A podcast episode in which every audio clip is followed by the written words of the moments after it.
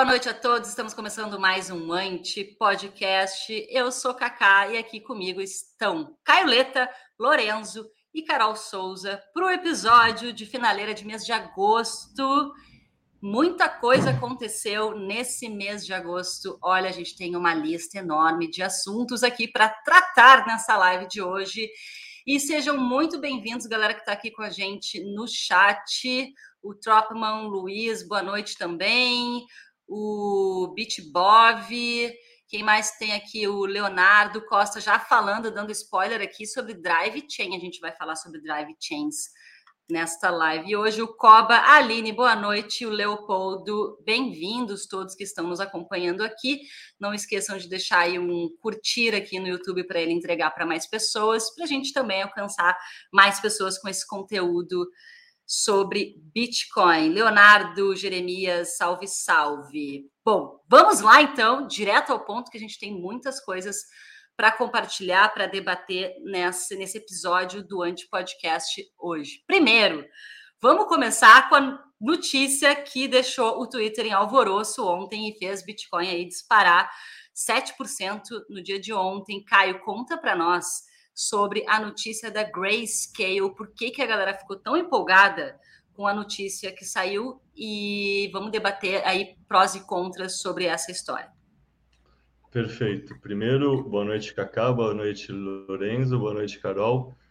É, é, primeiro eu vou fazer o disclaimer que, desculpa se eu gerar fomo em vocês, é porque eu também estou morrendo de fomo.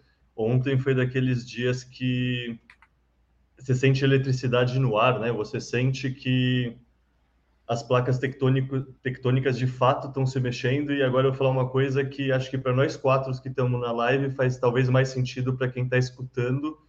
Mas querendo ou não, a gente, por um lado, acredita intelectualmente em tudo que a gente acredita. A gente estudou Bitcoin, a gente estudou a teoria dos jogos, a gente realmente acredita que o Bitcoin não tem competidor e que o Bitcoin vai ganhar. Mas isso é uma crença, isso é uma questão que a gente está tentando adivinhar o futuro, está tentando, pelos dados do presente, extrapolar o futuro. Ontem foi um daqueles dias que tem demonstrações do mundo real que isso está realmente acontecendo, e aí é difícil não ficar empolgado. Então, contextualizando, tipo, a gente fala, é um assunto dos ETFs, né? Primeiro, por que ETFs são importantes? Para a gente, pessoa física, provavelmente muito pouco. A gente já estudou o Bitcoin, a gente acredita em autocustódia, a gente entende que not your keys, not your coins. Portanto, é aquela história, tipo, a gente prefere fazer a custódia e ter o ativo mesmo do que confiar num terceiro. Tanto é que a revolução do Bitcoin é um dinheiro peer-to-peer, -peer, é um dinheiro sem um terceiro de confiança. Mas a maioria do mundo não é assim a maioria do mundo vai ser sempre mais pragmático, vai querer uma solução que não dê tanto trabalho. E fora isso, a maioria do capital do mundo não pode comprar Bitcoin. Não é que eles não querem somente, eles também não podem. Tipo, tem muito fundo de investimento, seja fundo soberano, seja seguradora, seja fundo, sei lá, não soberano, mas fundo que tem muito capital, que eles simplesmente não podem acessar o Bitcoin porque o Bitcoin é como uma commodity. Eles não poderiam comprar sacas de milho, eles não poderiam comprar barris de petróleo, eles não podem comprar Bitcoin. Eles precisam se expor de uma maneira indireta. Hoje em dia, as maneiras indiretas que existem são ações. Por exemplo, o pessoal vê a ação da MicroStrategy como um ETF alavanca, um ETF que é sintético do Bitcoin, porque eles têm tanto Bitcoin no balanço que a empresa MicroStrategy é tradada como se fosse um ETF mas não é um ETF de verdade e muitas desses fundos, pelo mandato, não permite que eles investam diretamente em, em ações de empresas, e aí também não pode investir em ação de mineradora, etc., mas poderia sim se expor a um fundo passivo, que é o que são os ETFs. Ou seja, toda essa discussão de ETF significa o quê? Significa que tem uma quantidade imensa de capital que está esperando de lado para entrar. Ela, eles ainda não têm a possibilidade de comprar Bitcoin. E aí, por exemplo, o market cap atual do Bitcoin está por volta de 600, 600 e alguma bolinha, é, bilhões, milhões, bilhões de dólares. Isso é um dinheiro legal? Pô, eu, Caioleta, gostaria muito de ter uma fração disso. Mas, tipo, se a gente pegar as grandes gestoras de investimento, a gente fala em BlackRock, eles têm quase 10 trilhões sobre gestão. Sabe, o Bitcoin ainda é um ativo muito pequeno comparativamente a grandes gestoras de investimento. Então, se a gente imaginar que tem tanto dinheiro que está esperando, sabe, está na fila só esperando a possibilidade para poder entrar, isso, toda essa discussão significa basicamente number go up, em poucas palavras. Significa que quando esse tipo de ETF, que é um ETF que chama spot, que é o, o ETF que é, que é obrigado a comprar o Bitcoin, segurar o Bitcoin, isso vai gerar um grande desequilíbrio na relação oferta e demanda, vai aumentar muito a demanda pelo Bitcoin, e como a gente sabe, é, o Bitcoin a gente não consegue aumentar a produção só porque tem mais demanda. Não é que nem o milho, que se o preço do milho sobe, a gente vai lá e planta mais sacas de. É, mais, tem mais plantação de milho, a safra aumenta. Mesmo o ouro, que a gente pensa como uma commodity escassa, ela não é escassa de verdade. Tipo, ela é escassa perante as outras commodities que existiam antes do Bitcoin. Tipo, não sei se o pessoal que está escutando sabe, mas o meu mestrado na geologia foi estudando depósitos de ouro. Então eu posso falar um pouco sobre isso. Tipo, se aumenta o preço do ouro, você vai lá e você reprocessa, ou seja, rebeneficia o rejeito da mineração, as sobras da mineração, porque naquelas barragens de rejeito, tipo aquelas que é, estouraram em Minas Gerais, você tem algum teor de ouro, você tem algum teor do minério, só que não é um teor autossuficiente para ser economicamente viável, então você não segue explorando. Mas se aumentar muito o preço, ele se torna economicamente viável. Ou seja, aumentar o preço do ouro significa que você torna depósitos que não eram viáveis viáveis economicamente, você faz empresas procurarem mais depósitos de ouro também e você reprocessa todo o rejeito das, da mineração. Então, o fato do preço do ouro subir significa um aumento de produção de ouro que automaticamente busca um novo equilíbrio de oferta e demanda e faz o preço do ouro cair. O Bitcoin é a única commodity que já, pelo menos que eu conheço, mas acredito que é a única commodity de fato que exista, que toda essa lógica não funciona. Porque não importa o que a demanda pelo Bitcoin faça, você não consegue mudar a emissão. A emissão está programada. O Bitcoin é realmente a invenção da oferta inelástica, ou seja, a oferta nunca responde à demanda. Ou seja, quando chegar realmente essa questão dos ETFs, isso não vai afetar em nada a produção de Bitcoin, só vai significar que a demanda vai explodir, a oferta não tem como reagir, então o preço precisa reagir para gerar um equilíbrio. Dito tudo isso, esse assunto do ETF estava meio adormecido, estava meio, meio esquecido. É um sonho antigo do ecossistema. Isso já há muitos e muitos anos, já deve ter mais de 6, 7, 8 anos, desde as primeiras tentativas de ETF pelos gêmeos lá que foram sacaneados pelo Zuck, aqueles gêmeos do Facebook que apareceram em filme. Eles já tentaram fazer ETF. É uma coisa que constantemente já é tentada e sempre é rejeitada, rechaçada pela SEC, que é a Comissão de Valores Imobiliários dos Estados Unidos, né? E isso tudo mudou o clima em faz dois meses só. É impressionante. Eu pesquisei para um relatório que eu estou escrevendo, faz só dois meses que a BlackRock entrou com esse pedido. Parece que faz muito mais tempo, porque dentro do ecossistema do Bitcoin é tempo de cachorro, né? Um ano vale sete. Mas o que significou isso? A BlackRock é de fato, e aí alguém no chat, perguntou, a garota libertária perguntou se a BlackRock manda no mercado tanto assim. Sim, eles são a maior gestora de ativos de investimento do mundo. Eles têm muito trânsito em Washington, que é o equivalente a ter trânsito em Brasília, só que o mercado americano é muito mais relevante. Ah, é um adendo. A gente já tem ETF no Brasil, a gente já tem ETF no Canadá, mas o mercado brasileiro e o mercado canadense são formigas perto do mercado americano. Então, tipo, toda essa discussão, se a gente, para um desavisado, talvez não faça tanto sentido, porque ele pensa, pô, mas já tem ETF aqui no Brasil, eu consigo comprar o QBTC11 aqui no Brasil. Por que vocês estão achando que isso é uma coisa tão importante? É muito importante porque, se a gente pensar proporcionalmente, o Brasil é uma banheirinha, o mercado americano é o oceano, assim, é tipo, no mínimo, uma piscina olímpica. Essa é a diferença de volume de capital. Então, um ETF spot, que é esse ETF à vista, ser aprovado nos Estados Unidos, que permite todos os fundos de investimento que têm jurisdição nos Estados Unidos a entrarem no ecossistema. Enfim, esse adendo feito, faz dois meses e pouco, a BlackRock, que é sim a principal gestora de ativos do mundo, entrou com um pedido de fazer um ETF spot de Bitcoin. Isso pegou o ecossistema inteiro de surpresa. Tipo, querendo ou não, 2023 até então estava sendo marcado por duas coisas: por toda aquela discussão dos ordinals e usar a rede do Bitcoin para colocar NFTs, essa era uma coisa. A segunda coisa era todo aquele processo de litigação, todo, é, toda a questão de processos regulatórios que a SEC estava fazendo contra diversas exchanges do ecossistema. Então estava um clima meio pessimista, tava, sabe, aquele bem fundo do poço, bem bear market assim.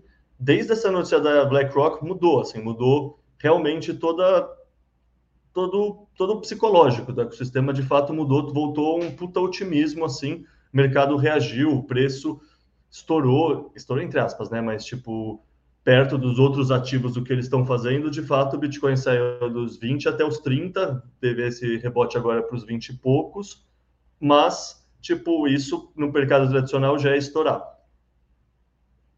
Isso é a contextualização inteira. A BlackRock entrou com esse pedido de ETF, seguindo a deixa deles, diversas outras grandes empresas entraram com seus próprios pedidos. A grande maioria deles são pedidos bem parecidos com a BlackRock, porque qual é a lógica? A lógica é, pô, se a BlackRock está fazendo assim e eles entre aspas, mandam em todo esse ecossistema regulatório, vamos fazer igualzinho, que aí aprovam deles, aprovam o nosso. Perfeito. É interessante, esse mês, a Hashdex, que é brasileira, está é, tá propondo uma, um formato diferente de ETF, que é um formato que talvez, e aí, tipo, se a gente não acreditar que a BlackRock manda, e se a gente acreditar que a SEC tem autonomia e vai julgar as coisas de um ponto de vista técnico, talvez faça mais sentido, porque eles já têm um ETF de futuros, porque o futuro, o ETF de futuros já foi aprovado. O que a SEC não tem feito é não aprovar um ETF à vista. Qual é a diferença? O ETF de futuros você não precisa necessariamente comprar o Bitcoin, você pode se opera usando dólares. O que, que a Hashdex fez que é genial é juntar os dois. É, tipo, a gente já tem esse ETF de futuros, a gente quer usar ele, que é 99,9% do tempo é, trade igual o presente, o spot, o Bitcoin à vista, a gente quer usar um para converter o outro. E como um já está aprovado, tecnicamente, teoricamente, faz muito pouco sentido achar que o outro não deveria ser. Então, a SEC, entre aspas, já estava começando a ficar mais encurralada, sabe? BlackRock por um lado, por um lado aqui que dá para ver, né? Aí, essa pedido da Hashdex também. Aí a notícia de ontem foi qual?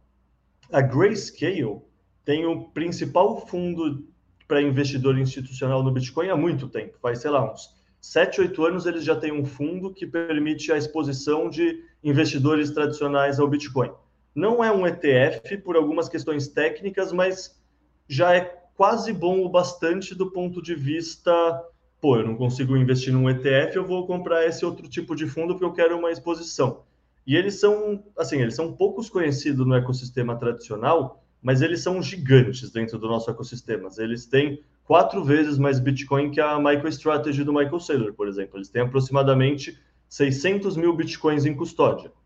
E eles já pediram para transformar esse fundo em ETF algumas vezes e foram sempre negados pela SEC. Aí eles perderam a paciência e resolveram processar a SEC. Eles processaram a SEC alegando o quê?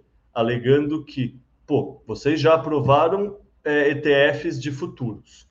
É, o ETF de futuros trada igual o ETF à vista, o Bitcoin futuros trada igual o Bitcoin à vista 99,9% das vezes. E vocês estão alegando que vocês não podem aprovar o ETF à vista porque ele permite manipulação de mercado. Isso é incongruente, isso não faz sentido, porque se você acredita nisso, você não deveria ter aprovado nem o outro. E aí eles processaram a SEC e ontem o juiz deu ganho de causa para Grayscale, falando, pô, de fato é verdade, esse motivo que vocês estão alegando SEC não faz sentido nenhum. E isso é uma notícia que pode ser lida de duas maneiras. Supostamente a SEC pode só ler isso e falar, pô, beleza, então pensando bem, vamos negar todos, inclusive cancelar os ETFs de futuro e vamos ser como é, vamos ter uma isometria, mas de uma maneira negativa. É, isso pode pensar, quer dizer, três maneiras, três jeitos. A segundo jeito é vamos inventar qualquer outro motivo que não é esse que a gente alegou antes para negar esses ETFs, mas aí eles só vão ser processados de novo, porque se tem uma coisa que o passado recente tem demonstrado é que a maneira que eles estão se justificando não faz sentido e eles só estão tentando ganhar por vias regulatórias, mas que não faz sentido nenhum. Tanto é que eles já perderam o caso contra a Ripple, por exemplo, também. Ou a terceira maneira é só eles enfiarem o rabo entre as pernas e pensar: pô, vamos aceitar essa derrota honrosa, vamos, a gente já tem a desculpa, pô, a gente fez a nossa parte, mas a gente vai seguir a lei e o que o governo, o tribunal falou, a gente precisa acatar então vamos acabar aceitando o pedido GTF da Grayscale. Mas qual é a questão? A questão é que isso é uma crença comum no ecossistema. É, você não vai aceitar o pedido de ETF de um player só e não de vários outros, porque aí você está escolhendo o vencedor. Então, qual é a tendência? A tendência é que, se de fato eles forem aprovar, tipo, seja como se, sei lá, tem a barragem assim representando todo o capital e história a barragem inteira de uma vez.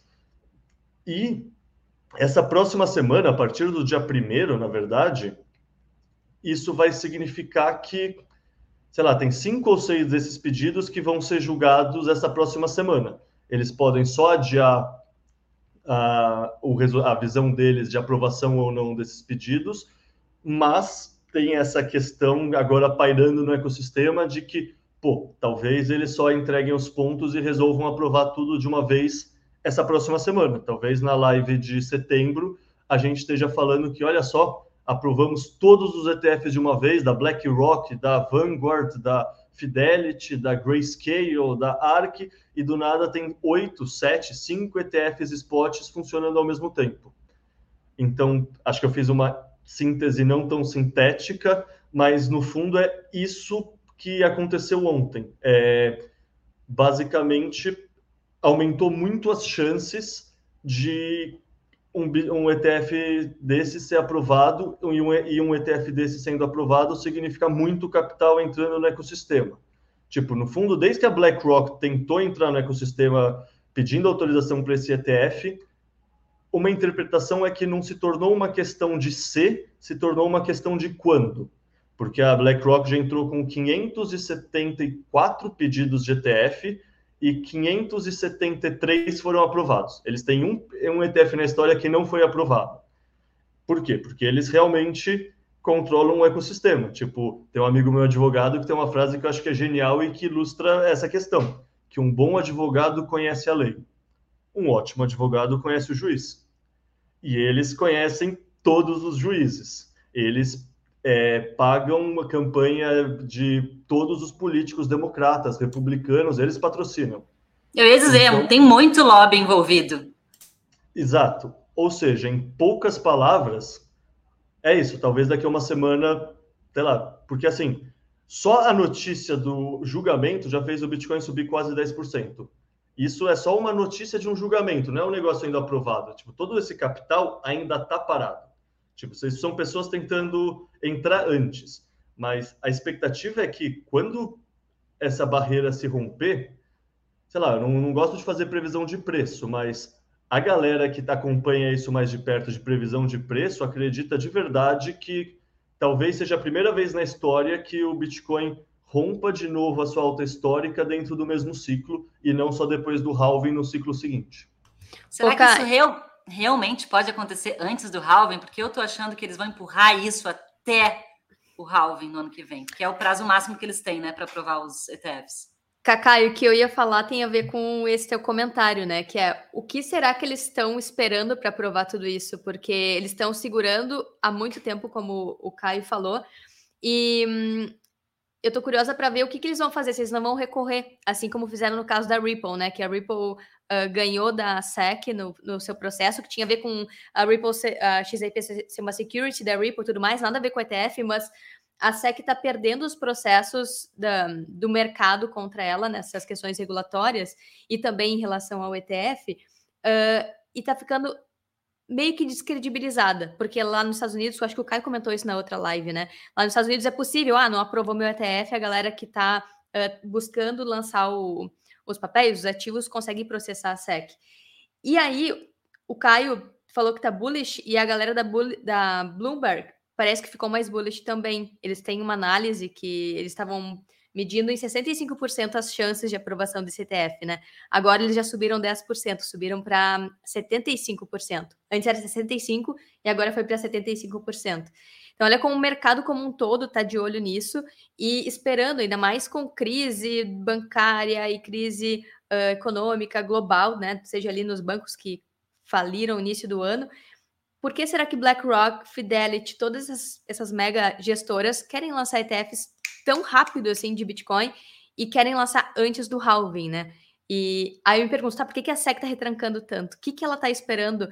A gente tava especulando na live anterior sobre se eles queriam ficar postergando o máximo possível até chegar perto do halving, o que, que seria, se seria a história da Coinbase ser a custodiante, e no fim nada disso se confirmou muito, assim, de forma mais assertiva, né? Então a, a gente ainda não sabe o que, que a SEC está esperando para aprovar tudo isso, ou se ela está só cozinhando mesmo as gestoras que querem lançar seus ETFs.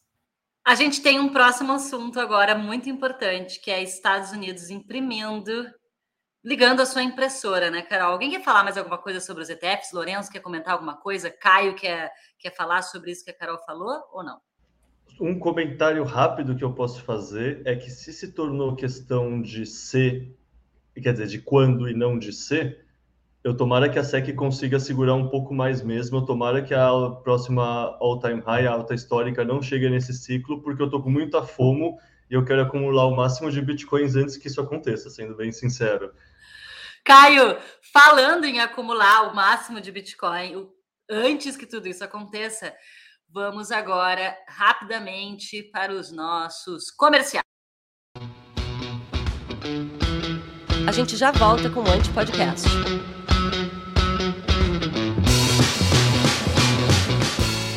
Comprar Bitcoin regularmente faz parte da rotina de todo Bitcoiner, mas muitas plataformas têm taxas altas ou não facilitam a nossa vida. Na Bipa, você consegue programar compras automáticas de Bitcoin mensais, diárias, semanais ou até de hora em hora, e ainda permite saque grátis tanto on-chain quanto em Lightning. Isso nos ajuda a acumular ainda mais sets. A Bipa é uma empresa Bitcoin only brasileira que incentiva a autocustódia de Bitcoin, segue as melhores práticas de segurança e também é apoiadora aqui do Anti Podcast. Ainda não tem uma conta na Bipa? É só clicar no link da Bipa aqui na descrição, baixar o aplicativo e abrir a sua conta usando o código ANTIPODCAST. Com o nosso código, na sua primeira compra acima de 10 reais, você ganha 10 reais em Bitcoin. Bora acumular sets.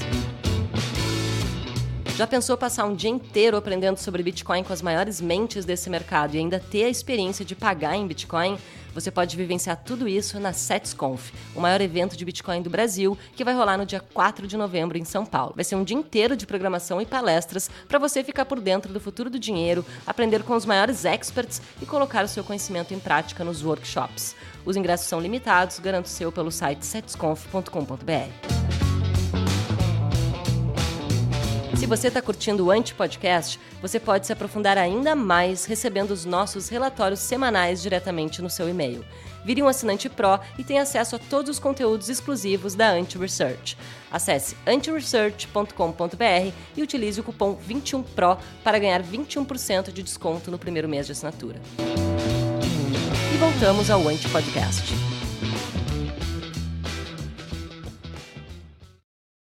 Cacá está sem som, então assumiu o posto até ela ligar o microfone. Peraí, voltei, voltei, voltei. Pessoal que está aqui uh, nos acompanhando ao vivo, quem tem o aplicativo da Bipa, quem já tem conta na Bipa, pode nos mandar aqui perguntas utilizando o Bipa Tag que é anti-podcast. Tem que botar o cifrãozinho na frente. A partir de um satoshi, você já pode mandar para nós uma pergunta e a gente puxa aqui logo mais durante a live. E se você ainda não tem conta na Bipa, baixa o aplicativo, usa o nosso nosso código, que é anti, anti-podcast, e aí já você já está apto aí a receber 10 reais em Bitcoin a partir de uma compra ou venda a partir de 10, de 10 reais, e já pode também uh, nos enviar aqui mensagens e perguntas utilizando o Bipa Tag dentro do aplicativo da Bipa e no final aqui da nossa live eu vou puxar essas perguntas ao vivo.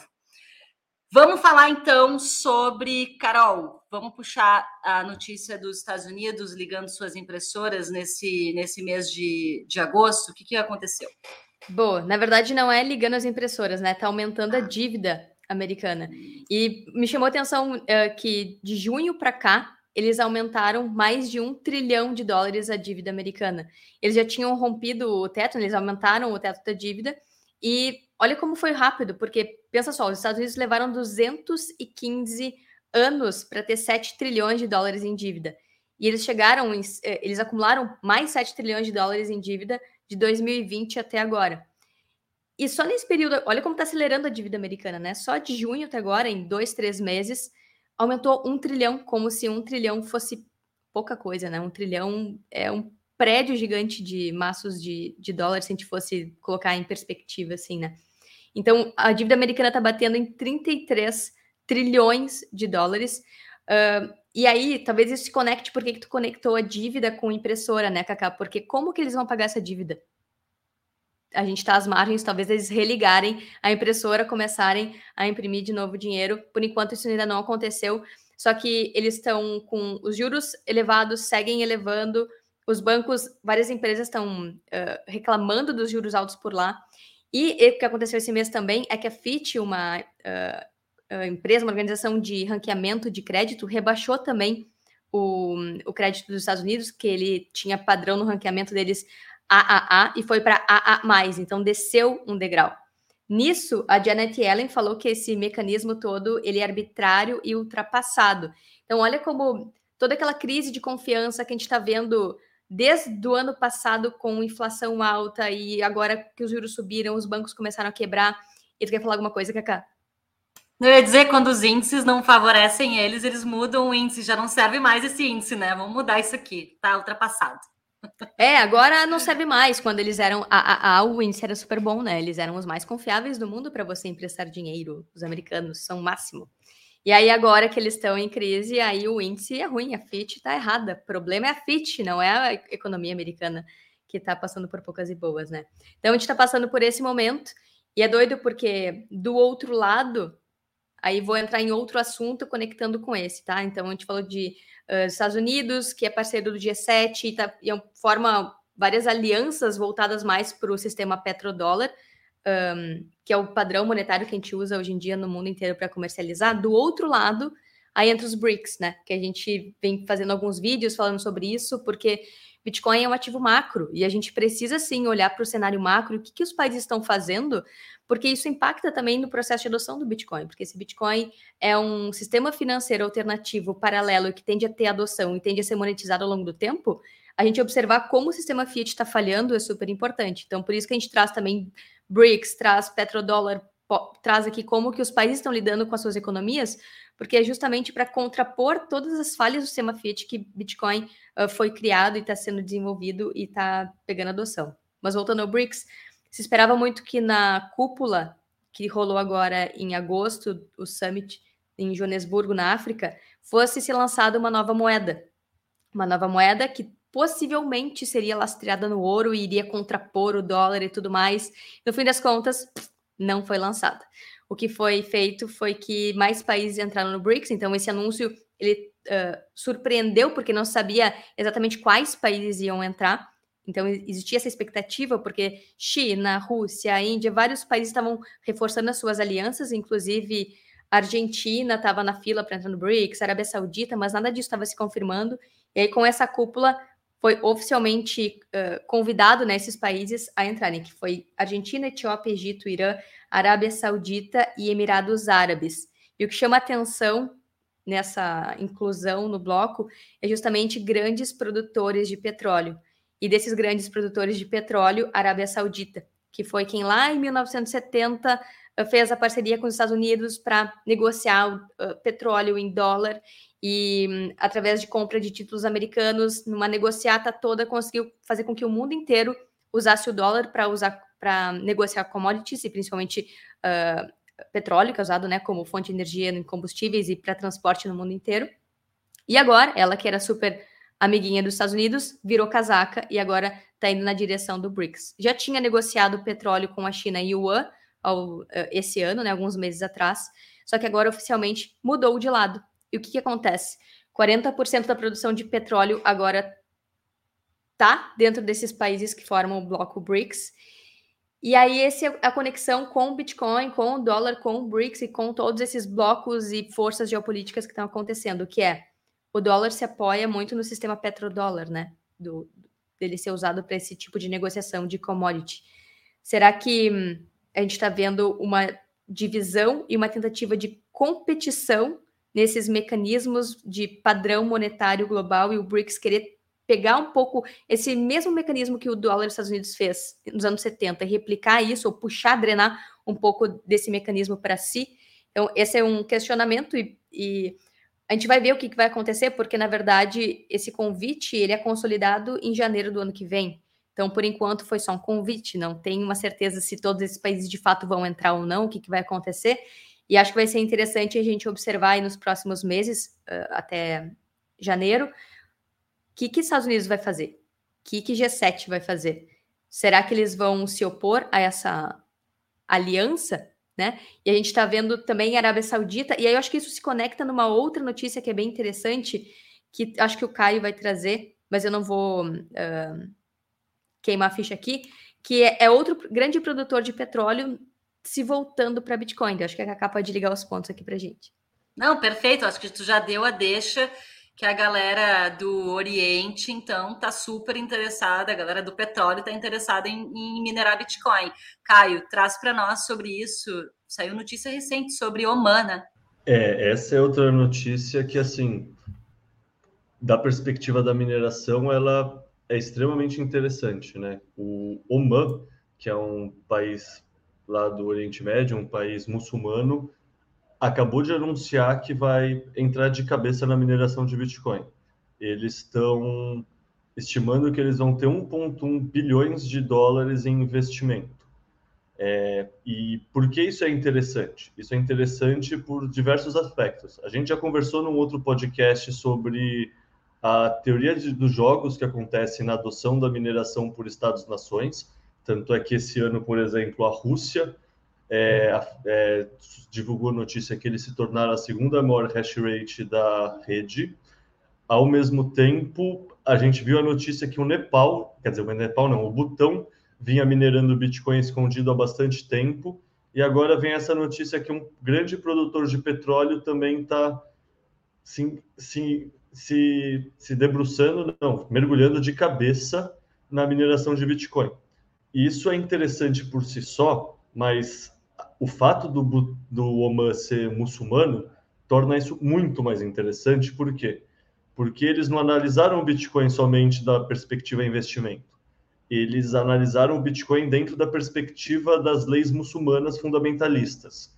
E eles aprovaram o Bitcoin nesse ponto de vista. Eles têm uma distinção entre coisas que são halal e coisas que são haram. Um é pecado e não é aprovado religiosamente, e o outro é permitido, é aprovado religiosamente.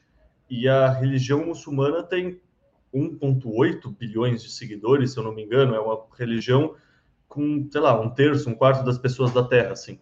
Então, é muito interessante que um país fundamentalista islâmico está afirmando que sim, o Bitcoin está de acordo com as nossas leis religiosas.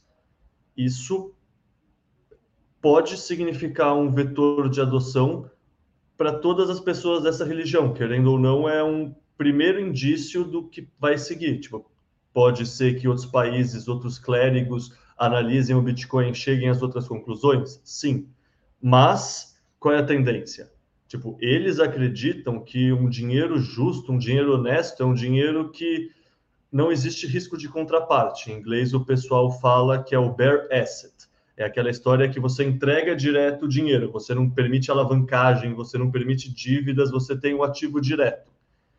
e dentro dessa perspectiva que eles aprovaram e resolveram se envolver com a mineração de Bitcoin. Então, eles podem sim ser o primeiro canário na mina de todo um movimento islâmico muçulmano e de todo, toda essa galera que 1,8 bilhões de pessoas começar a ser autorizado para se envolver na mineração. Então, é uma notícia que não chamou tanta atenção no curto prazo quanto a notícia dos ETFs e da, da Grayscale, mas para o setor de mineração de Bitcoin, representa talvez uma mudança de paradigma. Isso, essa mudança de paradigma não necessariamente é positiva para os players que já estão no setor, porque querendo ou não, eles têm acesso a muita energia barata. Então, se eles têm acesso a muita energia barata, petróleo basicamente, eles podem simplesmente jogar a lucratividade da mineração lá embaixo e quebrar muito dos mineradores que estão atu atuando hoje em dia. Mas, ao fazer isso, eles também vão estar tá aumentando a adoção da mineração, que é basicamente o processo que valida as transações da rede e isso gera segurança para a rede. Então, se para os mineradores talvez não seja o ideal essa notícia, para o usuário do Bitcoin que quer que o Bitcoin se torne cada vez mais seguro, cada vez mais protegido, é uma ótima notícia. Tipo, você não tem que só. Sabe aquelas notícias? Ah, a rede Bitcoin gasta mais energia que a Argentina.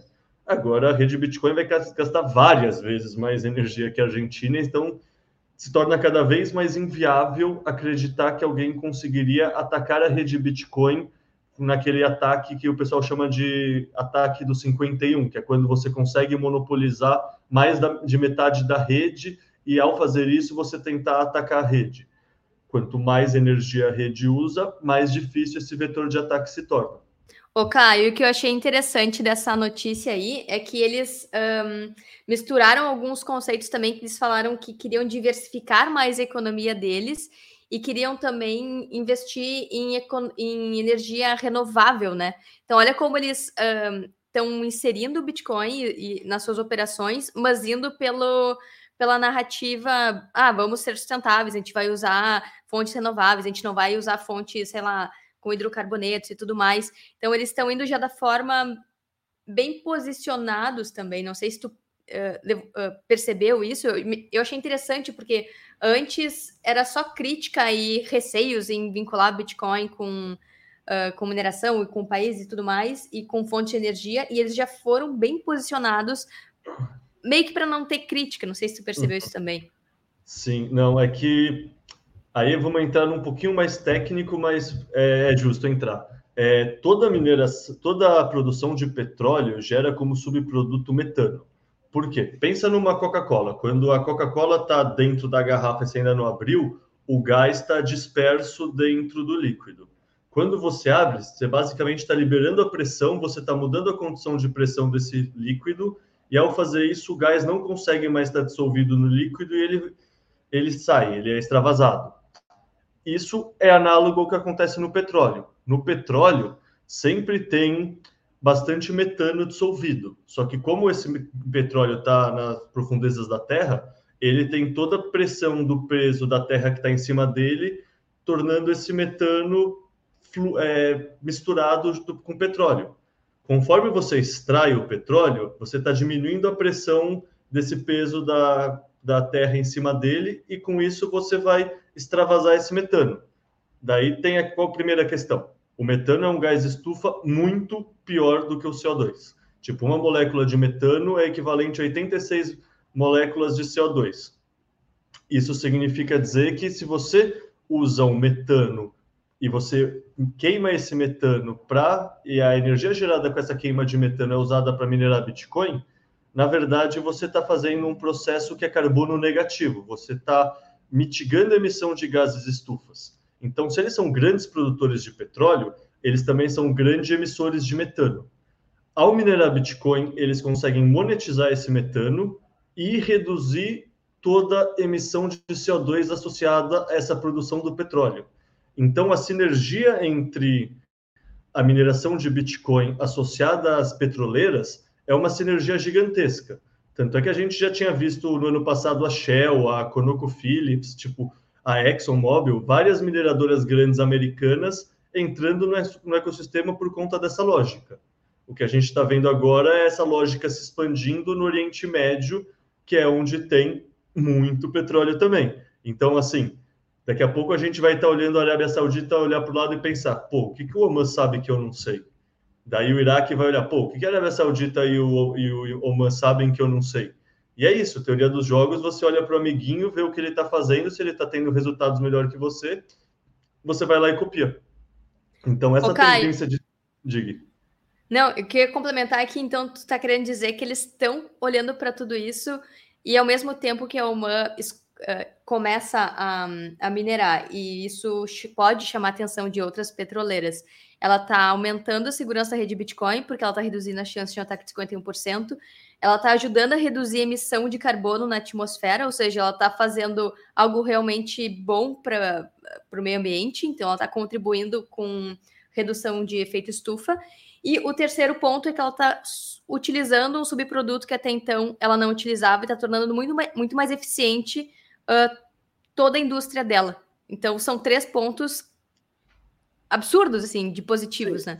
Só tem pontos positivos, é uma relação totalmente mutualista dessas indústrias. E aí eu vou só fazer o último ponto, daí eu paro de monopolizar o microfone, mas que baseado em tudo isso, inclusive esse mês de agosto, a KPMG, que é uma das quatro principais empresas de auditoria do mundo financeiro, soltou um relatório falando que o Bitcoin é um ativo ESG, justamente por toda essa lógica que a gente expôs agora relacionada ao metano, também pela lógica de proteger, proteger o patrimônio de refugiados na Ucrânia e também pela lógica que eles analisaram as transações da rede e viram que a rede Bitcoin tem muito menos lavagem de dinheiro do que o sistema Fiat ou do que o Ethereum ou do que as stablecoins.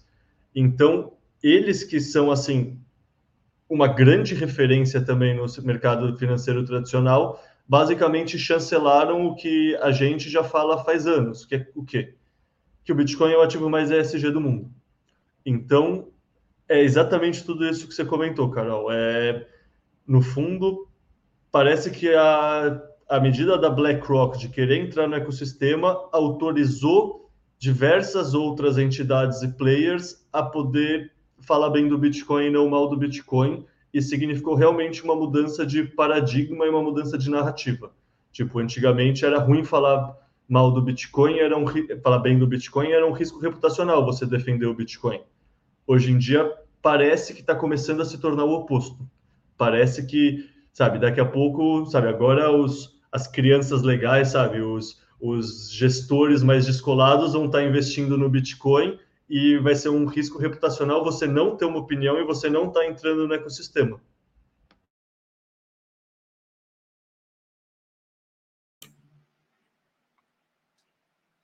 E o Brasil, hein? Será que um dia vai entrar nessa? Petrobras neles. Já pensou? Ia ser uma coisa maluca, né? É, a gente, antes de entrar em Drive Chains, alguém quer falar alguma coisa sobre que rolou esse mês, né? Sobre Milley, Milley apoiando o Bitcoin e Argentina. Eu vi uma notícia sobre a Argentina com relação ao Salvador. Alguém leu sobre isso? Não sei se não, não, entendi qual é a correlação, na verdade. Eu só vi uma matéria que passou assim num, num zap ali que eu fiz de Instagram. Não sei se alguém leu isso. Não, eu vi só paralelos também de uh, presidentes bitcoiners, algo nesse sentido, assim, né? Mas o Milei ainda não foi eleito, mas ele está na à frente aí das eleições argentinas. Isso chocou a galera, porque ele é bem polêmico e ele é uma figura, né? E ele tem opiniões bem fortes também tanto da, dos políticos argentinos quanto de fechar Banco Central. Então, tem vídeo dele quebrando uma pinhata que é a, a representação do Banco Central. Enfim, e hum, a assessora dele, não lembro exatamente o nome dela, ela falou que eles querem fazer a Argentina um paraíso para o Bitcoin. Mas é muito engraçado que eu vi também esses dias um candidato da Indonésia falando a mesma coisa. Queremos fazer no, nosso país paraíso para o Bitcoin. A gente Estava andando também no Twitter essa semana a Indira Kempis, senadora mexicana e candidata à presidência do México, dizendo que quer fazer do México um local um, amigável para o Bitcoin. E aí a gente olha para os Estados Unidos, três candidatos, o Vivek DeSantis e o Robert Kennedy Jr., falando de Bitcoin. E o DeSantis falando de proibir as CBDCs na Flórida. E aí me chama a atenção, não é só o Milley. Vários políticos estão se voltando para Bitcoin.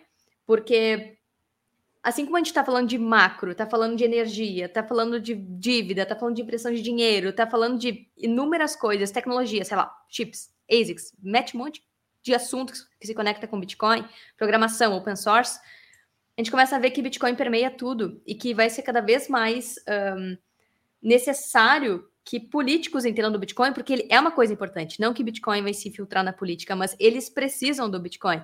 E eu me lei uh, nesse clima argentino de inflação gigantesca e crise de várias décadas e agora de forma mais acelerada o peso está tendo seu valor completamente destruído, eu acho que numa manobra, de certa forma, se desvinculando da política tradicional, tanto esquerda quanto direita, ele está tentando ir por um caminho ou tudo ou nada. Vou rachar com isso aqui, porque nada disso aqui está dando certo.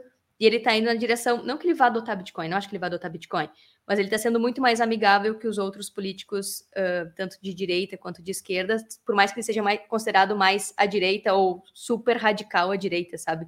Mas ele está criticando todo mundo, ele está tentando se descolar desses uh, dos políticos conhecidos e tradicionais da Argentina. É, acho que é mais ou menos por aí, senão a gente vai partir para assunto mais voltado para a política mesmo. Olha esse comentário aqui da Ira, ela falou: isso é fala de político para angariar a simpatia dos jovens. Pode ser, né? É, é que. Vai lá, Larissa. É, não duvido. Eu queria fazer é, um comentário sobre essa história da Argentina. Eu tive lá em janeiro do ano passado. Eu paguei é, um real pra, por 30 pesos. Minha mãe voltou de lá semana passada, ela tá pagando, ela pagou um real por 130 pesos. Então, não é brincadeira. Essa história de inflação realmente destrói um país. E eu acho que grande parte do, do, do movimento que está surgindo apoiando ele é, tá vindo desse sentimento de caramba, destruíram o nosso país, destruíram se você destrói a moeda, você destrói o país, a pessoa perde poder de compra. E, e ela, inclusive, comentou que tá rolando muito, é, muito quebra-pau por lá. É, não se sabe se é, a gente infiltrada do, do, do, governo, do cara de esquerda, se a gente infiltrada do cara de direita. Só sei que tá um clima bem pesado lá. E eu espero que os nossos irmãos ponham a casinha deles no lugar. É... Ou não também, né? Porque é bom ir para lá e comer carne barata. É... Mas assim, só para fazer um outro adendo também da história do México, que é, a gente comentou que tem políticos é, que estão tentando fazer alguma coisa com Bitcoin. É, eu não sei se eu vi um podcast com o CEO da Ibex e eles estão de fato construindo alguma coisa lá. Então já passou do ponto de ser só é, fala de político, né? Já, já tem alguma coisa de fato sendo construída. Eu acho que deve alguma coisa deve ser anunciada em breve. No México ou na Argentina, Lorenzo? No México, no México. No México. É, isso. Dois na Argentina, pontos... na, na Argentina também, é, na Argentina também tem bastante coisa sendo feita é, com Bitcoin e criptomoedas. Se eu não me engano, a Strike chegou lá é, faz pouco tempo também.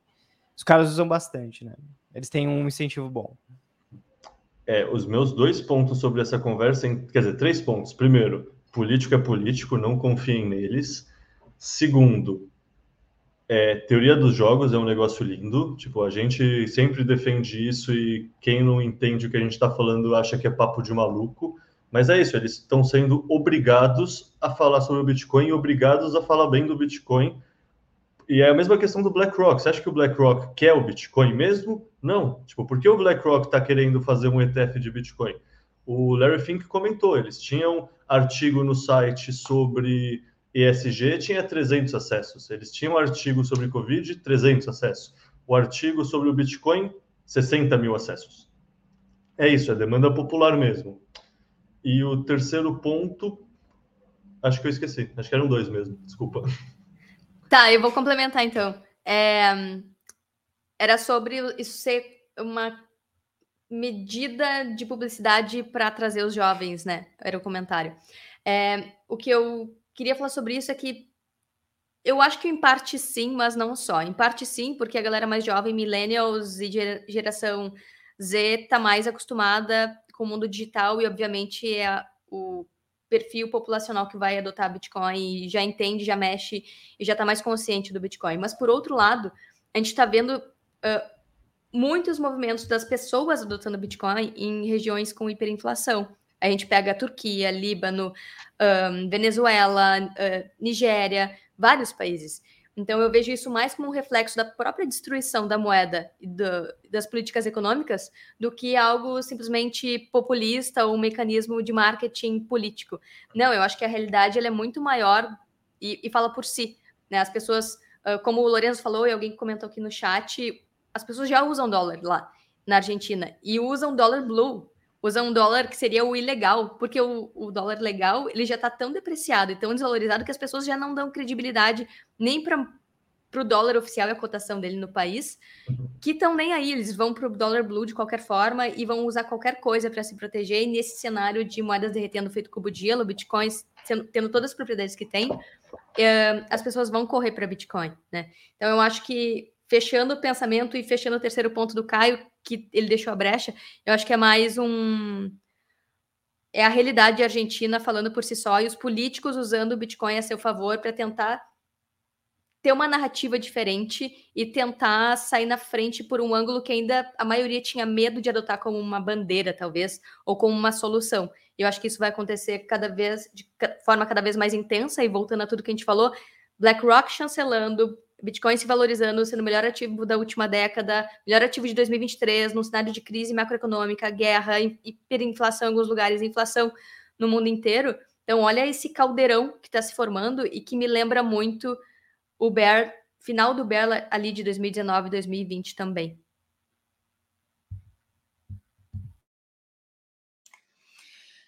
Gente, estão perguntando aqui se o Lorenzo vai falar. É óbvio que ele vai falar e vai trazer coisas muito legais aqui para nós. Para quem não conhece o Lorenzo, inclusive que está chegando agora, o Lorenzo ele é dev, ele é desenvolvedor, trabalha na indústria e agora também está liderando o BitDevs em Florianópolis. Então tem encontros mensais para quem gosta, quer se inteirar. Depois o Lorenzo vai falar sobre isso daqui a pouquinho e também vai falar sobre a polêmica das drive chains. Mas antes, eu quero trazer para vocês aqui é, sobre. Vamos falar sobre Lightning, onde você pode comprar aí os seus satoshis. A gente já volta em um minutinho para falar sobre Drive Chains. Que polêmica é essa aí? Aguardem aí. A gente já volta com o Anti Podcast.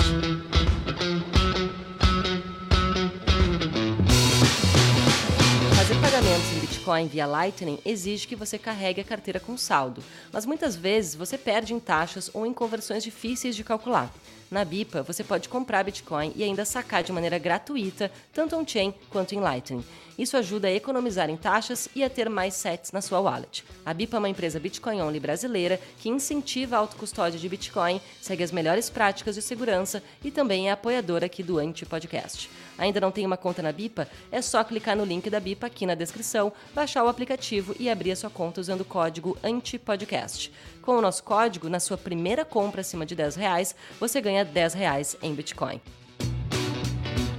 Já pensou passar um dia inteiro aprendendo sobre Bitcoin com as maiores mentes desse mercado e ainda ter a experiência de pagar em Bitcoin? Você pode vivenciar tudo isso na SetsConf, o maior evento de Bitcoin do Brasil, que vai rolar no dia 4 de novembro em São Paulo. Vai ser um dia inteiro de programação e palestras para você ficar por dentro do futuro do dinheiro, aprender com os maiores experts e colocar o seu conhecimento em prática nos workshops. Os ingressos são limitados, garanto o seu pelo site setsconf.com.br. Se você está curtindo o Anti-Podcast, você pode se aprofundar ainda mais recebendo os nossos relatórios semanais diretamente no seu e-mail. Vire um assinante Pro e tenha acesso a todos os conteúdos exclusivos da Anti-Research. Acesse antiresearch.com.br e utilize o cupom 21PRO para ganhar 21% de desconto no primeiro mês de assinatura. E voltamos ao Anti-Podcast.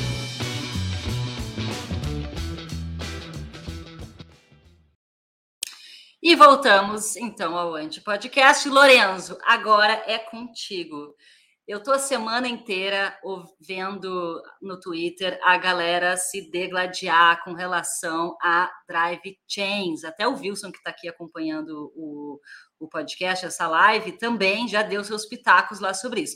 A história toda é uma atualização, né? BIP 300 e aí, enfim, vou deixar tu explicar essa história que tu vai explicar muito melhor que eu. O que, que é essa BIP 300 e por que está sendo uma polêmica essa história de drive chains no Bitcoin? Certo. É, o BIP 300, na verdade são dois BIPs, né? O BIP 300 e o BIP 301. Para quem não sabe, BIP significa Bitcoin Improvement Proposal, então proposta de melhoria do Bitcoin. É, essa é a maneira formal como os desenvolvedores é, propõe melhorias para o protocolo. Às vezes são coisas que mudam, é, coisas críticas, como Segwit, Taproot, são coisas que mexem com consenso, às vezes são coisas que não mexem com consenso, por exemplo, é, as seed phrases foram propostas no BIP também.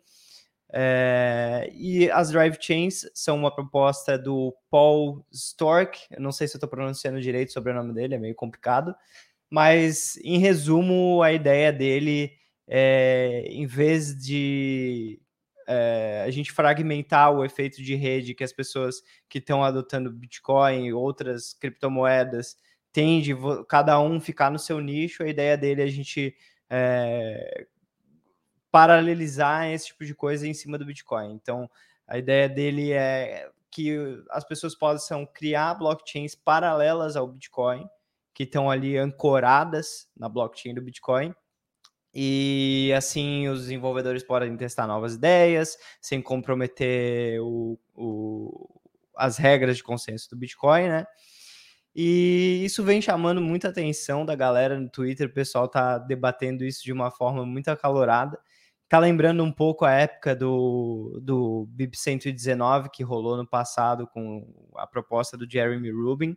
E, de antemão, já para é, acalmar a galera, eu vou falar que, gente, isso aí é coisa de. Se for acontecer, vai acontecer daqui a muitos anos. Qualquer coisa que altera consenso no Bitcoin demora muito tempo para acontecer. O Taproot, se eu não me engano, foram mais de quatro anos de pesquisa, desenvolvimento e, é, é, e codificação de fato até ser mergeado. O BIP 119 é, o, Jeremy Rubin, o, o cara que propôs, foi praticamente execrado da comunidade porque ele queria, ele propôs uma maneira de ativar que a galera não gostou muito, ele que estava meio que indo muito rápido demais para o que o, Bitcoin pede, né? É, até é ótimo isso, porque a proposta do Bitcoin é ser o, uma maneira de você poupar seu dinheiro para o longo prazo, né? Seu, uma maneira de você é, armazenar sua energia financeira. E a gente não quer ficar mudando, né? Existe aquele lema de startup, é move fast and break things. No Bitcoin é exatamente o contrário que a gente quer. A gente quer move bem devagarzinho, se mexer bem devagarzinho, ter certeza que a gente não está fazendo é, coisas erradas no meio do caminho, né? É... Mas assim, é até interessante porque a gente está vendo várias pessoas é, relevantes da comunidade que estão apoiando. Então, por exemplo, o Adam Beck é uma pessoa que apoia essa proposta. É, acredito até porque ele foi um dos idealizadores e criadores da Liquid, que é uma sidechain, é uma proposta similar. É, outro que está apoiando é o brasileiro que criou o Noster, o Fiat Jeff, ele é um grande é, apoiador também das drive chains. E recentemente também tá todo esse debate é até engraçado, porque as coisas vão indo para lados que a gente não espera. Então, é, agora, por exemplo, o Fiat Jeff está caindo em cima da Lightning Network. É, não sei por que ele está fazendo isso, provavelmente porque ele já trabalhou muito tempo com a Lightning Network, ele sabe que não é uma tecnologia perfeita, como algumas pessoas é, tentam fazer parecer que é, assim como o Bitcoin não é uma tecnologia perfeita, existem, se você abrir lá o, o GitHub do Bitcoin, você vai ver que tem coisas sendo consertadas até hoje, né? Claro que não é coisa crítica, mas é coisa. Software é assim, software é como se fosse um organismo vivo, né? Está sempre evoluindo. É... mas assim, a, a, grande parte dos críticos está falando que o problema da proposta é que ela pode é, mexer com os incentivos de mineração. Então, ao invés de a gente ter os mineradores é, minerando transações que são apenas movimentações financeiras ali dentro da rede do Bitcoin, você vai ter mineradores é, de tempos em tempos nessas redes paralelas, usando a, a prova de trabalho para confirmar transações nessas redes paralelas. E aí toda a história de todo o debate é que esse sistema de incentivos é o que faz o Bitcoin funcionar, né? E para você mexer nele é algo muito crítico. É... Seguindo ainda nessa história a gente viu uma coisa que eu não esperava, pelo menos, que foi o Luke Dashier, que foi o mesmo desenvolvedor que ah, lá em janeiro desse ano é, perdeu as moedas dele porque fazia custódia de maneira errada. Ele abriu um, uma proposta de no, um PR um PR request, né, um, no, no GitHub do, do Bitcoin, que é basicamente uma proposta para você adicionar um código. Ele abriu um em formato de draft, que é um rascunho uma implementação do BIP 300. E aí, se vocês forem lá, vocês vão ver a galera discutindo e o pessoal basicamente virou o Twitter lá também, o que é meio ruim, né? Não é legal ver esse tipo de é, discussão mais acalorada escapando. O ideal é que a conversa seja mais técnica e menos emocional. É, então lá, por exemplo, tem o Peter Todd, ele é um é, luta bastante contra as drive chains. Mas, de novo, como eu falei, se for acontecer alguma coisa, vai ser só depois de muito tempo de pesquisa, é, muito tempo de desenvolvimento. Eu acredito que talvez vá acontecer parecido com o que aconteceu com o Jeremy Rubin ano passado, que o Paul vai ficar cansado de defender a ideia dele, cansado dos é, laser eyes caindo em cima dele com toda a toxicidade. E talvez se afaste e outras pessoas tomem o, a frente do desenvolvimento disso, como é que está acontecendo com o BIP 119 agora, o Jeremy Rubin meio que saiu fora e tem outras pessoas que estão levando isso para frente. Até acho que isso seja mais vantajoso porque traz outras vozes, outras abordagens, outros pontos de vistas para resolver esse tipo de problema. Mas em, em, resumo é isso aí. Essa é a, é a parte da o G, né, do ESG do Bitcoin, a parte de governança, é, que talvez não seja a parte mais bonita, né, que é só porradaria, mas faz parte. Ô Lorenzo, uh, quer comentar alguma coisa, Kaká? Eu tenho uma, uma pergunta que eu não sei se se Lorenzo, não sei, ó, tu falou que já existem as sidechains, né? Tem a da Blockstream, tem o Rootstock, que já rola no Bitcoin, né? Por que que precisaria mudar o Bitcoin, fazer um soft fork para criar essas drive chains? O, o, o, pouco que eu lembro, assim, de drive chain é que é uma blockchain que você tranca Bitcoin ali dentro numa, numa operação e depois para desfazer tudo não tem que queimar os Bitcoins, né? Eu não sei se tem a ver com esse processo. Por que, que precisaria mudar o Bitcoin? Tem a ver com expansão de bloco? Por que, que precisaria dessa BIP e desse soft fork? Uh, na, na, maneira como ele implementou, o que iria precisar ser alterado é você trazer novos tipos de operadores no Bitcoin. Não sei se eu vou conseguir explicar de maneira simples, mas basicamente dentro do próprio Bitcoin existe uma linguagem de programação bem simples que se chama Bitcoin Script. É, e geralmente, quando a gente vê alguma mudança que envolve consenso, é algum operador novo sendo adicionado a esse conjunto de regras. É, então, a proposta dele precisa de um soft fork, porque ele quer, o jeito que ele implementa necessita de um operador novo.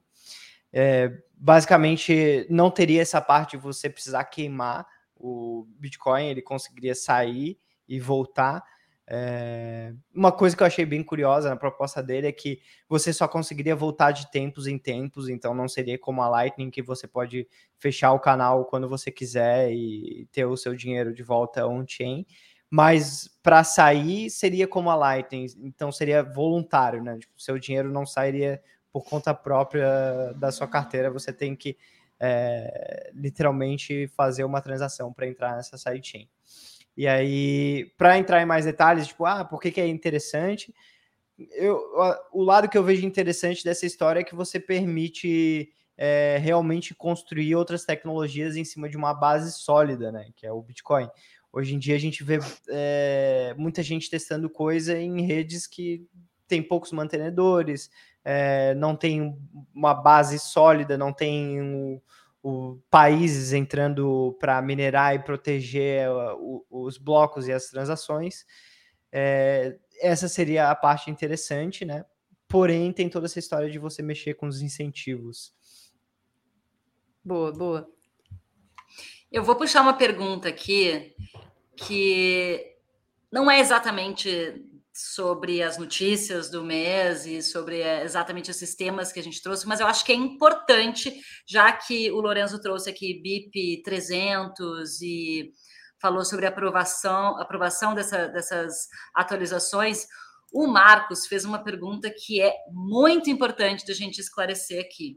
Ele perguntou: quando você fala, você, Lorenzo, fala sobre em comunidade aprovar, as atualizações, né, as BIPs, quem é essa comunidade? Ou melhor, você falou alguns nomes, mas qual o poder dessa comunidade? A comunidade não seria o mesmo que o pessoal fala do Vitalik no ETH? Olha, é, a comunidade daqui, o que a gente fala de aprovar ou não, existe assim do, dois aspectos nisso, né? Existe a galera técnica que vai de fato revisar o código e ver que a proposta faz sentido, que você não está quebrando nada, e obviamente isso vai ser muito bem testado antes de possivelmente entrar no, no código do Bitcoin. E existe a parte dos nodes né, da rede. Quem realmente controla a rede são os nodes, são eles que é, permitem que esse tipo de alteração entre, entre na rede. Então, por exemplo, na época da, da Guerra dos Blocos, em 2017, existia toda essa questão de que é, existia uma proposta que era defendida pelos plebes do Bitcoin, uma proposta que era defendida por uma certa casta de mineradores. E aí rolou todo esse debate lá naquela época de, cara, tá, mas e aí quem que controla o Bitcoin? É os mineradores ou são, são as pessoas que rodam nó e de fato realizam atividades econômicas no Bitcoin, né? E aí é, a conclusão da história é que quem controla o Bitcoin, na verdade, são os nós, porque digamos que um ou dois ou três mineradores, ou sei lá, 90% dos mineradores falam: não, a gente quer essa mudança e vai ser isso e pronto. E eu não tô nem aí pro que a galera que roda nó tá pensando. A galera que roda nó simplesmente vai pôr uma regrinha ali e vai falar: olha, eu não aceito o bloco que, que tá saindo com esse tipo de transação dentro. Então, o que acontece no final das contas é que o minerador é, não tem um incentivo econômico, né? Porque ele vai estar tá minerando blocos ali, gastando energia, é, gastando dinheiro para minerar um bloco que a rede não vai aceitar. Então, ele está literalmente jogando dinheiro no lixo. É, é, é, isso, é assim que rola, né? O consenso e, e esse tipo de, de, coisa no Bitcoin. Então, por isso que é tão importante quando a gente fala, ah, rode seu nó, não é só porque ah, você consegue verificar os blocos e você consegue ter soberania. É porque, cara, você vai estar tá se tornando um, realmente um participante da rede, né? Apenas assim. E nesses momentos, não agora, porque não existe, não existe nada querendo entrar de fato. Mas, por exemplo, como era na época do Segwit ali em 2017, era importante que as pessoas rodassem nós para botar essa pressão em cima de mineradores que queriam levar o Bitcoin para outra direção. E detalhe, né, Lourenço? Todo mundo pode acessar essas propostas no GitHub, qualquer um de nós, todo mundo que está aqui assistindo eh, o Antipodcast pode acessar o GitHub, olhar as propostas e também interagir, participar dessas discussões que acontecem é, ali sobre as BIPs. Né? Inclusive, vou aproveitar para fazer o merchan do BitDevs. Boa. Que o nome é BitDevs, mas não precisa ser necessariamente desenvolvedor para participar mas a ideia é que rola encontros mensais, presenciais, tanto em São Paulo quanto em Florianópolis, uma vez por mês. É, a gente está tentando incentivar que galera de outras capitais, outras cidades também façam, mas a gente discute aspectos mais técnicos de desenvolvimento do protocolo Então, às vezes, as pessoas pensam, putz, mas é muito difícil, sei lá, pô, eu não tenho capacidade. E assim, eu confesso que até hoje eu também não tenho capacidade de enfrentar tudo que sai, todas as, novidades que é, esse mundo lança, né? E o Beat Devs ajuda muito nesse sentido. Então é uma ótima ferramenta de aprendizado se você quer entrar nesse mundo. É, pode continuar falando, Kaká, que eu, que eu te cortei, só queria deixar esse. Não, exatamente. É muita coisa que acontece no Bitcoin, né? Às vezes as pessoas acham que a gente sabe tudo. Cara, é assim, ó, diariamente tem coisas acontecendo. É notícia, são atualizações, muita coisa rolando nessa indústria e não dá para acompanhar tudo, né? Mas, claro, a gente uh, vai estudando sem parar não pode parar de estudar, não pode parar de se atualizar. E legal. E quando que é o próximo BitDevs em Floripa, Lorenzo? O próximo BitDevs em Floripa. É, nossa, eu não lembro a data exata agora de cabeça. Tu vai estar agora em São Paulo? É, sim. O próximo é agora em São Paulo, quinta-feira. Vai agora? ser na. É, vai ser amanhã? na. Uh, isso, é amanhã. Amanhã. Cara, a, amanhã, dia 31. Isso, é. então tá, quem, quem, é de São Paulo já sabe, procure o Lorenzo, o BitDevs, encontre é, o Lorenzo por lá. Se vocês procurarem lá no meetup.com, é, vocês vão encontrar o evento. Sábado eu vou estar tá fazendo workshop também para programar um appzinho com Lightning Network. Então, se você quiser participar também, todos os eventos são gratuitos, tá? Então fiquem à vontade. Legal.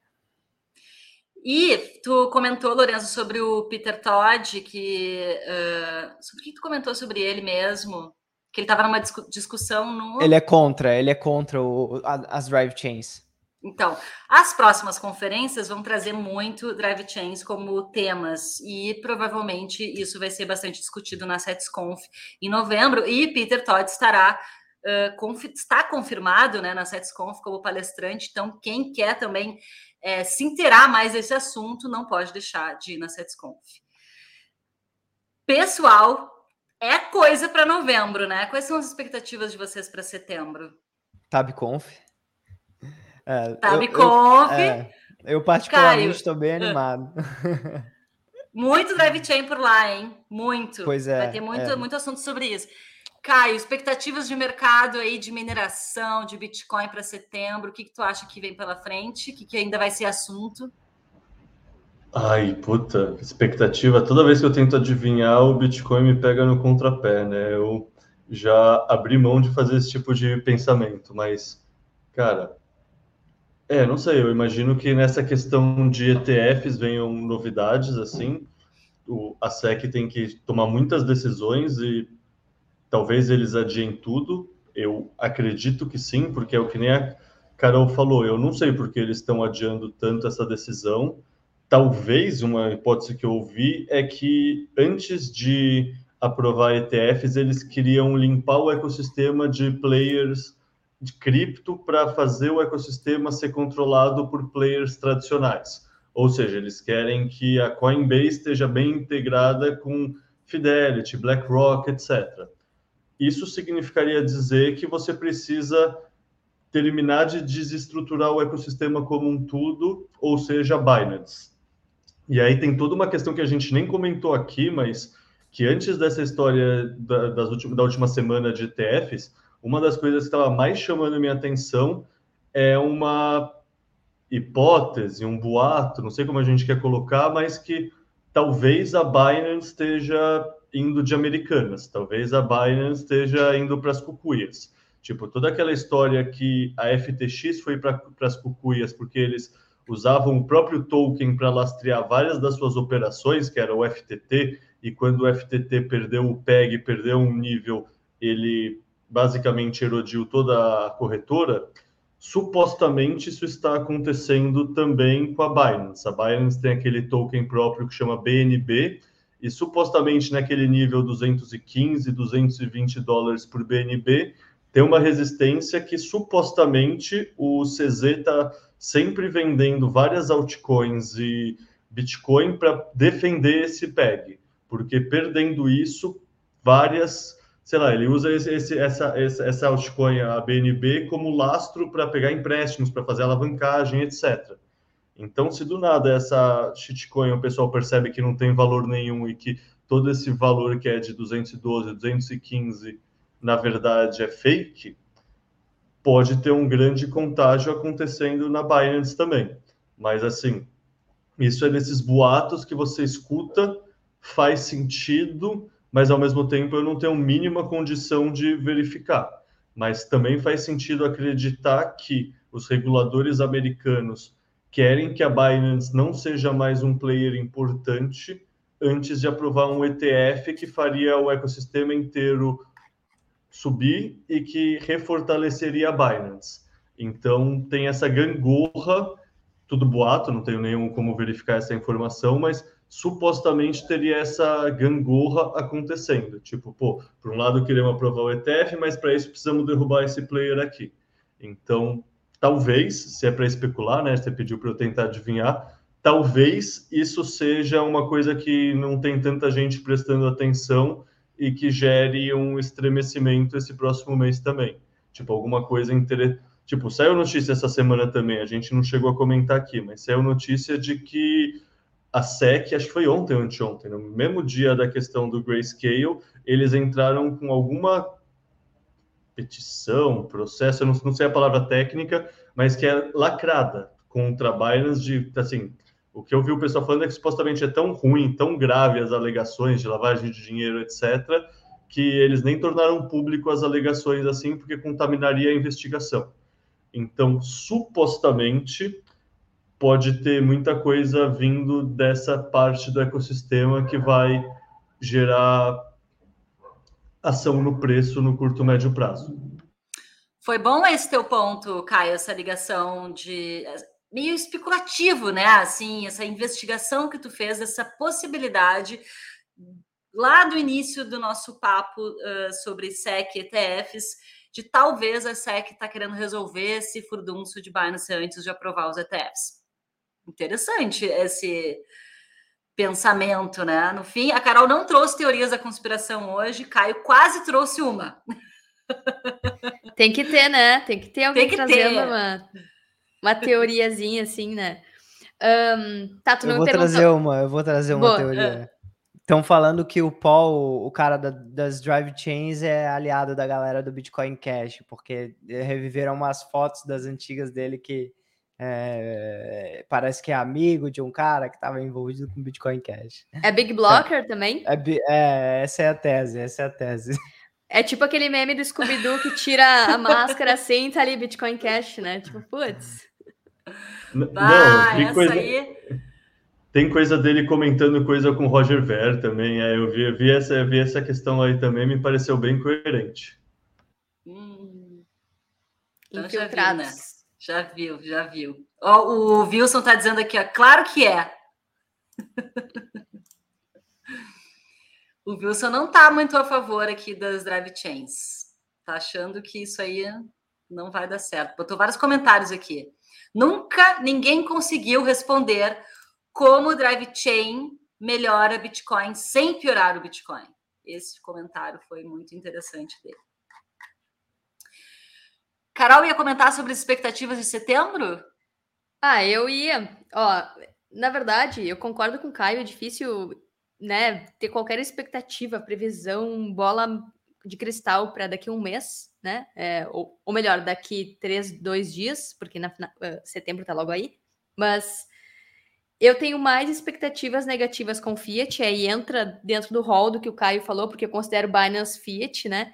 E é mais uma empresa do sistema Fiat, porque são tokens centralizados que se passam por descentralizados ali. Então, acho que tanto do ecossistema uh, de cripto quanto Fiat, através de bancos, essa história de crise imobiliária na China e tudo mais. Acho que vem mais notícia negativa desse espectro que a gente falou um pouco hoje do que do Bitcoin. Do Bitcoin, ó, dia 7 de setembro é o dia da independência. Eu acho que qualquer pessoa pode ser independente, soberano com o Bitcoin. E é isso que eu espero para ele nesse mês comemorar uh, com os Bitcoins guardadinhos, seguros, quietinhos num canto, enquanto eu vejo aí Fiat pegar fogo tomando uma cervejinha. Dali. Lorenzo, expectativas para o mês de setembro, além de TabConf?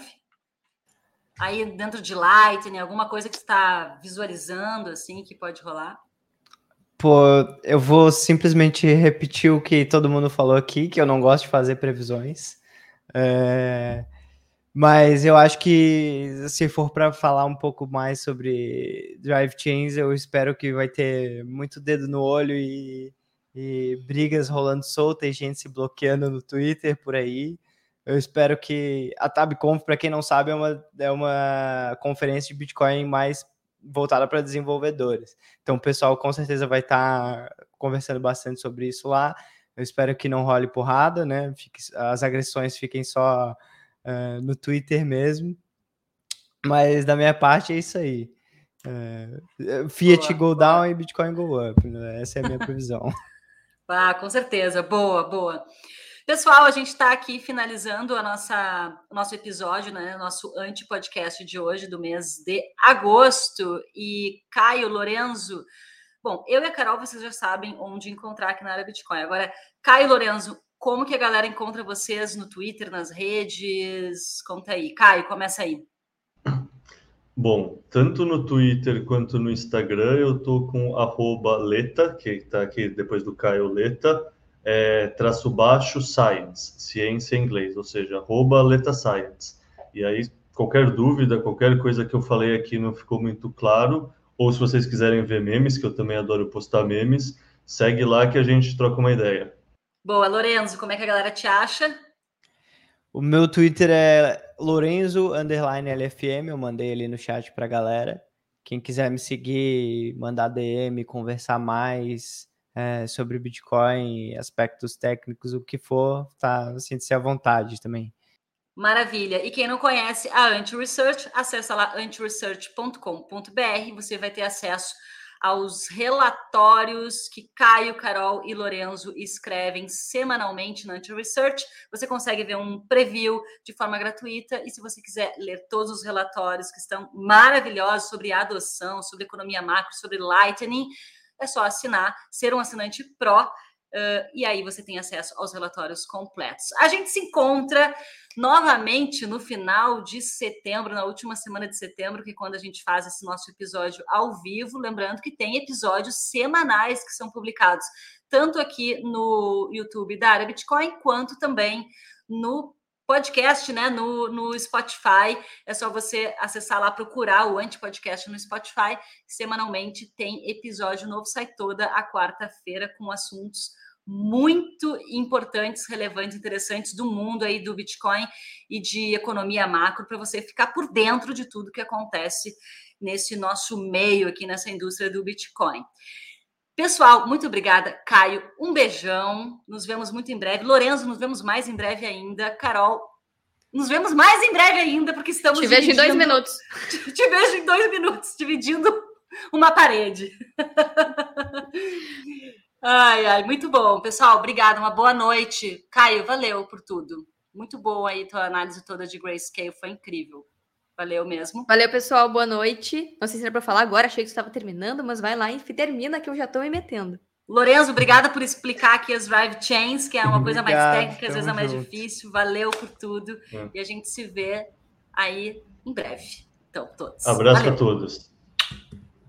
Boa noite, pessoal.